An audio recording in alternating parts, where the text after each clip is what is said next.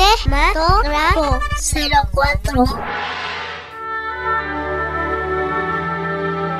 Hoy le traigo otra recomendación para estos momentos de encierro. Se trata de Varia, una coproducción Francia-Italia de 2009 dirigida por Giuseppe Tornatore.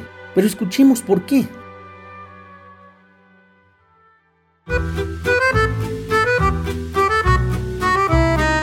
Es justo mencionar que a pesar de ser una cinta un tanto larga, se va como agua por la dinámica de su edición, consecuencias breves y sustanciosas, llenas de información visual y plagadas no solo del contenido histórico-político, sino también de ternura y sensatez, acompañado de una música fabulosa de Ennio Morricone, el mismo de Malena, el fantasma de la ópera, Átame, Saló, los 120 días de Sodoma, el de Cameron, los intocables, entre muchas otras, que le dan a Varia esa calidad de buen filme del que pocas películas se hacen merecedoras.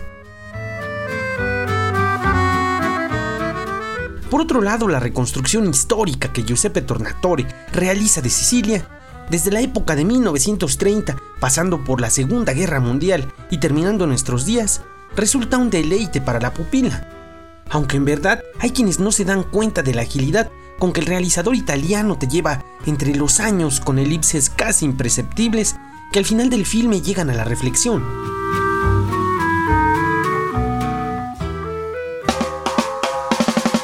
La cinta habla en esencia de la vida de Pepino Torrenova, quien se une a las filas del comunismo para intentar sobresalir y en medio de esa vida de izquierda se enamora, tiene hijos, los educa y hasta llegar a la madurez en la que persiste en el partido.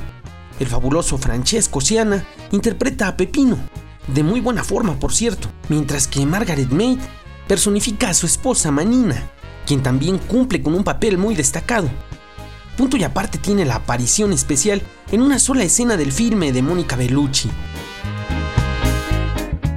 La actriz de películas como Drácula de Bram Stoker, Doberman, Malena e Irreversible, entre muchas otras por cierto, solo aparece en una secuencia, en la que se está besando con un albañil frente a la escuela de Pepino Torrenova y son la delicia de los escolapios.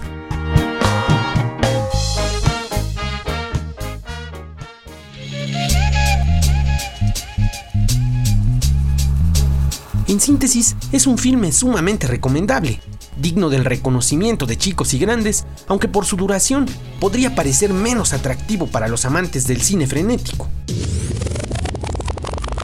Mi nombre es Héctor Trejo y solo le recuerdo que la imaginación se disfruta más en la oscuridad del cine, así que no deje de asistir a su sala favorita. Para dudas, comentarios o sugerencias, escríbame al correo electrónico trejohector.gmail o sígame en mis redes sociales, Cinematógrafo04 en Twitter y Facebook o Trejo Héctor en Spotify. Muchas gracias.